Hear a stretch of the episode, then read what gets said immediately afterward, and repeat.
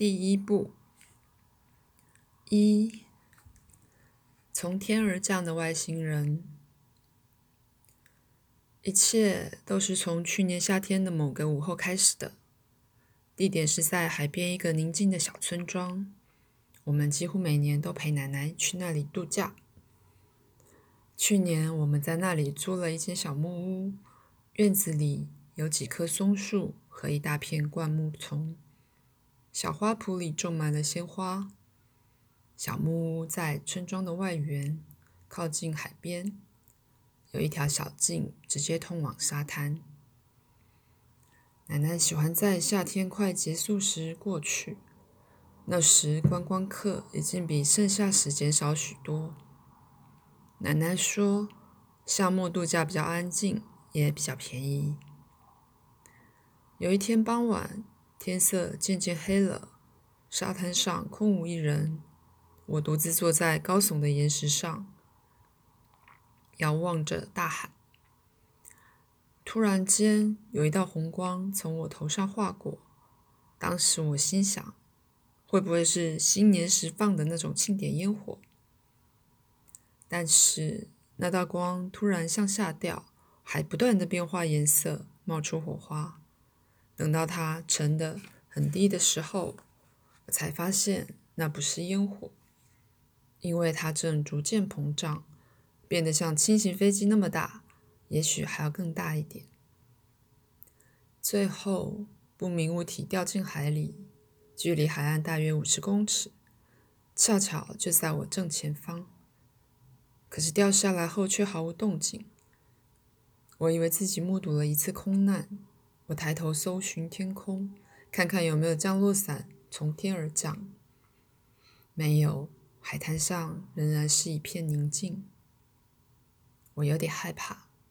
想尽快逃离现场，找人诉说刚才发生的怪事。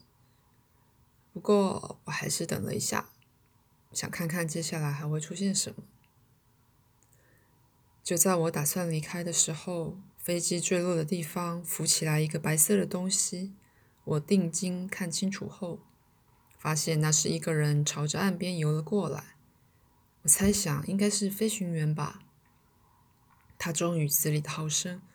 我在岸边等着他逐渐靠近，或许可以助他一臂之力。他游得很快，我想他大概没什么受伤。他离我越来越近，我发现他居然是个小孩子。他游到岸边的岩石旁，友善地看着我，脸上带着微笑。我想，他一定是因为得救了而感到高兴。他的情况看起来似乎不算太惨，让我稍微放心了些。他爬到岩石上，甩甩头上的海水，头发上的海水，调皮的挤挤眼睛，我才松了一大口气。他在我身旁的石头上坐下，深深的叹了一口气，然后抬头望着天上闪烁的星星。他看起来年龄跟我差不多大，也许小一点。他的个子也比我小，身上穿着一件白色的防水紧身衣，所以没有被海水沾湿。脚下套着一双厚底白皮靴，胸前佩戴着一枚金色徽章，上面镂刻着一颗长了翅膀的心。金色的腰带上系着一些像是随身听的仪器。腰带中央有个闪闪发光、非常漂亮的大扣环。我问他到底发生了什么事情？是被迫着陆。他笑着回答。他的眼睛很大，看起来很友善，只是说话的腔调有点怪。我猜他是坐飞机从别的国家飞来的。他是个小孩子，我想飞行员一定是个大人。我问他：“飞行员的情况怎么样？”“没事，就坐在你身边啊。”“什么？真是太神奇了！这个小孩好厉害。他年纪应该跟我差不多，可是已经会开飞机了。我猜他爸爸妈妈一定很有钱。”夜晚逐渐降临，我觉得有些冷。他发现了，因为他问我：“你冷吗？”有一点。这种温度很舒服，他笑着说：“我不觉得冷。”听他这么一说，我突然觉得晚间的气温其实很舒服。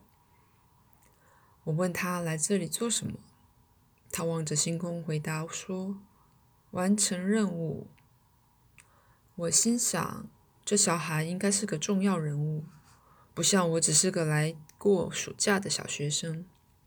他身负重任，搞不好还是情报工作。我不敢多问是什么样的任务。他身上的一切都很奇特。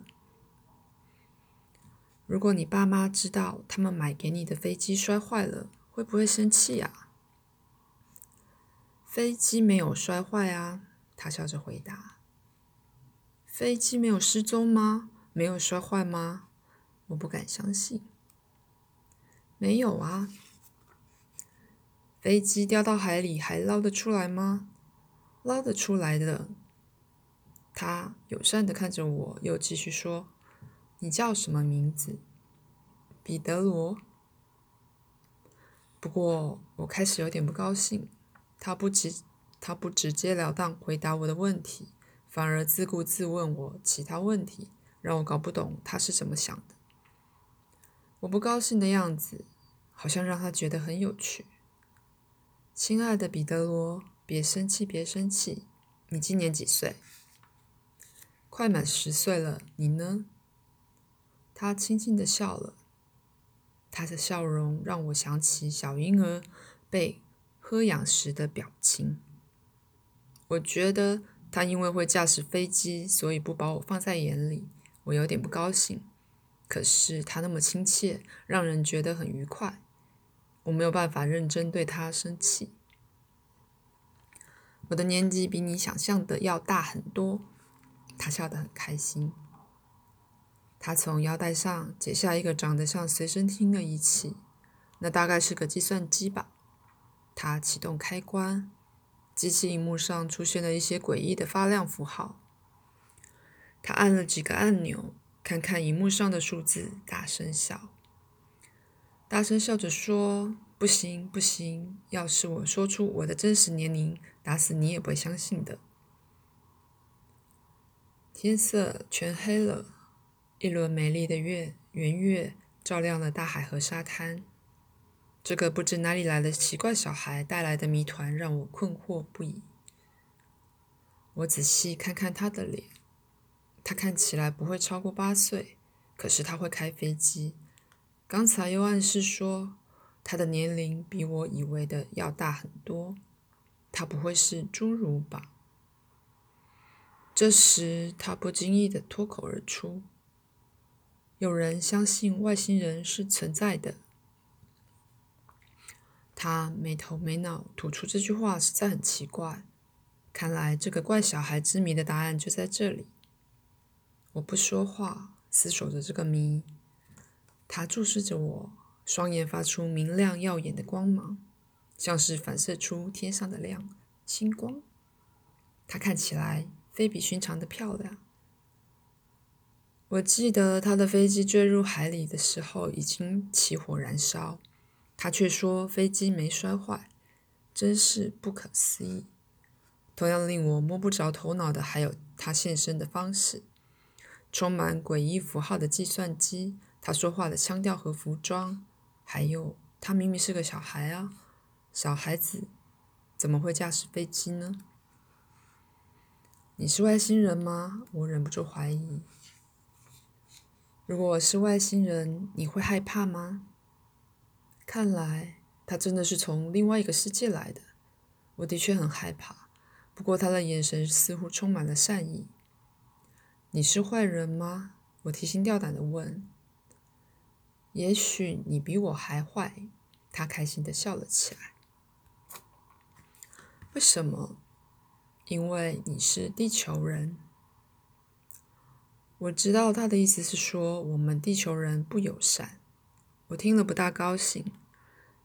不过我暂时不去理会。对付这个怪人一定要特别小心。你真的是外星人？”他笑着安慰我说：“你别害怕。”又抬头指指群星说：“宇宙里充满了生命，好几亿、几十亿个星球上都有生命，上面住着许许多多的好人。”他的话语在我心里产生了一种奇妙的作用。当他说到星球的时候，我真的看见了那几亿、几十亿个有好人居住的星球。我不再害怕了，我决定相信他的话。别的星球上也有生命，他们很友善，不会迫害人类。那为什么你说我们地球人很坏呢？在地球上看到的天空好漂亮，在大气层的包围下，天空显得特别明亮，颜色也很迷人。他仍然凝望着星空。我再次感到不悦，因为他没有回答我的问题，而且我不喜欢别人认为我是坏蛋，因为我并不是。刚好相反，我希望长大以后当个野外探险队员。并且在业余时间抓坏蛋。卯秀星团上有一种神奇的文明哦。我们这里不是每个人都坏。你看那颗星星，它已经生存了一百万年，就快要消失了。我再说一遍，我们这里不是每个人都坏。你刚才为什么说我们地球人很坏？我没说，他望着星空，眼睛闪闪发亮，真是美妙啊！你有说，我愤怒的大声喊叫，才把他从幻想拉回现实。他跟我表妹一样，当他欣赏着自己仰慕的歌手演唱会时，会如痴如醉，为他疯狂。他专注的看着我，脸上没有不高兴的样子。我的意思是，有些地球人往往不如其他宇宙空间的居民善良。你看，这不就是说我们地球人是宇宙里最坏的？亲爱的彼得罗，我没有这个意思。他笑了起来，一面摸摸我的头发，这让我更不高兴了。我头一甩，躲开他的手。我讨厌别人把我当成傻瓜，因为我在班上成绩是数一数二的。再说，我就要满十十岁了。既然地球上的人很坏，那你来这里干嘛？你有没有留意过月亮倒映在海面上是什么样子呢？他又来了，不但不理睬我的问题，还自己改变了话题。你刚才问我有没有注意过月亮的倒影？对。你你发现没有？我们是漂浮在宇宙之中的。我的脑海里浮现一个念头：这奇怪的小孩疯了。显然是这样的，他自以为是外星人，所以才会编出一套莫名其妙的故事。我现在只想回家。刚刚既然被他唬得一愣一愣，我觉得自己简直像个大傻蛋。说不定他只是在寻我开心。什么外星人？我居然还相信他的鬼话，这让我觉得丢脸又生气。记着，生自己的气也生他的气。我真想狠狠揍他鼻子一拳。为什么我的鼻子长得那么难看吗？他竟然知道我在想什么，我吓呆了，不仅又害怕起来。我看看他，他得意的微笑着。我不想认输。宁愿以为他猜出我的想法只是偶然和巧合，我的想法和他说出来的话只是刚好一样而已。我故作镇定，没有露出惊讶的表情。说不定他没有骗我，可是我要证实一下。说不定站在我眼前的真的是个来自其他世界的人，是个外星人，会读出别人思想的外星人，或者这家伙根本是个神经病。我决定要测试一下。那我现在在想什么？我开始想象一个生日蛋糕。有了这么多的证据，你还不相信吗？他说。什么证据？我不肯让步。他伸直双腿，把双肘靠在岩石上，撑着下巴。彼得罗，你知道吗？在宇宙中还有另一种不同模式的现实生活，是比地球更知性的世界。必须具有知性的聪明才智，才能开启通往知性世界的大门。你到底在说什么啊？你的蛋糕上要插几支小蜡烛呢？他笑着问道。这句话好像在我胸口上捶了一拳，我懊恼的快要哭出来。